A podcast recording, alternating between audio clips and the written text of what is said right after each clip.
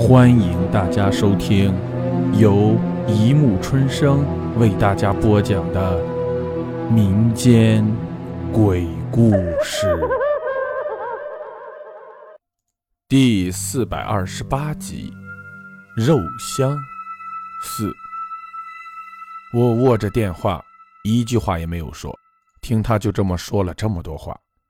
挂了电话，我感到这间屋子的气氛有些不对。我突然觉得我现在是段路了，我和段路一样，独自生活在一个大房间里。真的，我就是段路，段路就是我。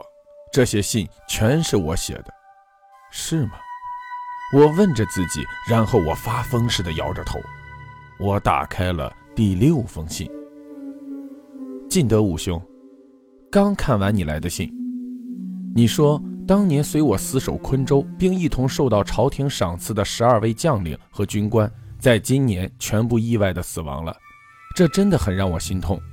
你说刘将军是在成都喝醉了酒，掉进河里淹死了，真不可思议。我清楚的记得刘将军的水性非常好，是长江里的浪里白条。还有李将军，在他儿子的婚礼中无缘无故上吊自杀。这也是不可能的。他那种开朗乐观的性格还会自杀，而且是在那种大好的日子里。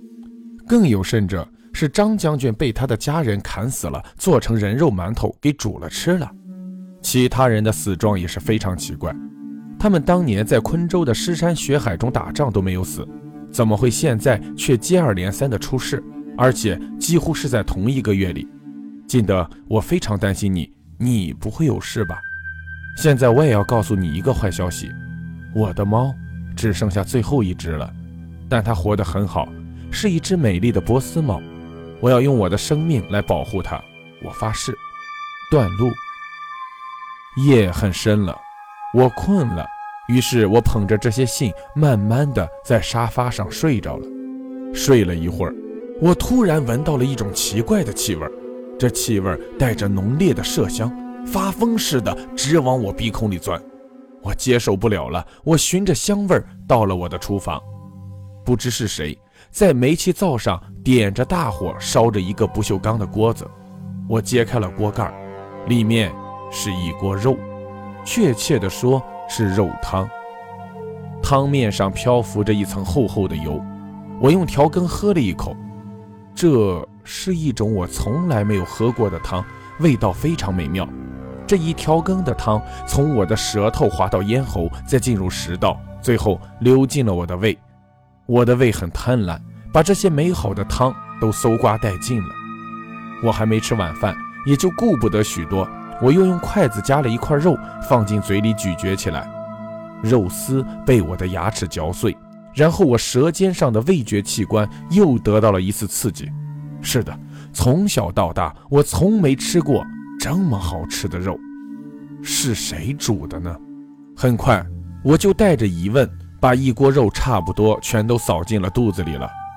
最后，我在锅里发现了一样东西——手指头，人的手指头。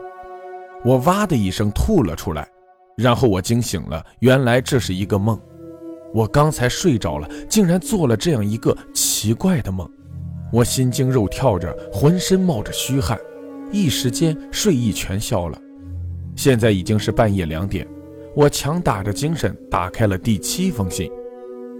晋德武兄，昆州城已经陷入一种巨大的恐怖中了，不断有人奇怪的死去，城外到处都是新坟，而且死的都是男人，全城充满了死人的臭味儿，和尚与道士都忙着做法事。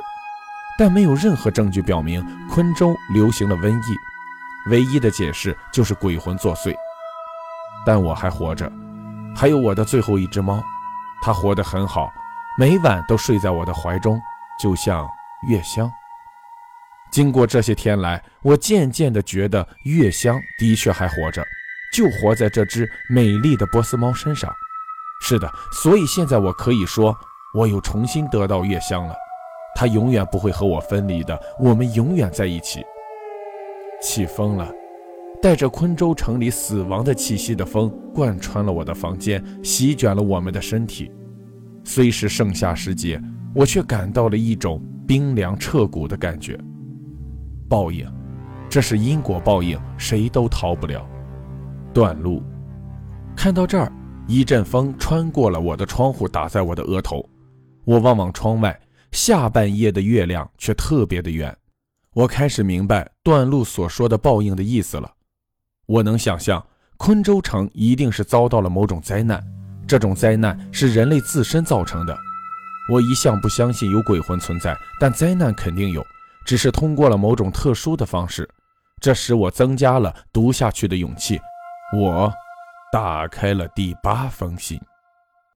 好了，故事播讲完了，欢迎大家评论、转发、关注，谢谢收听。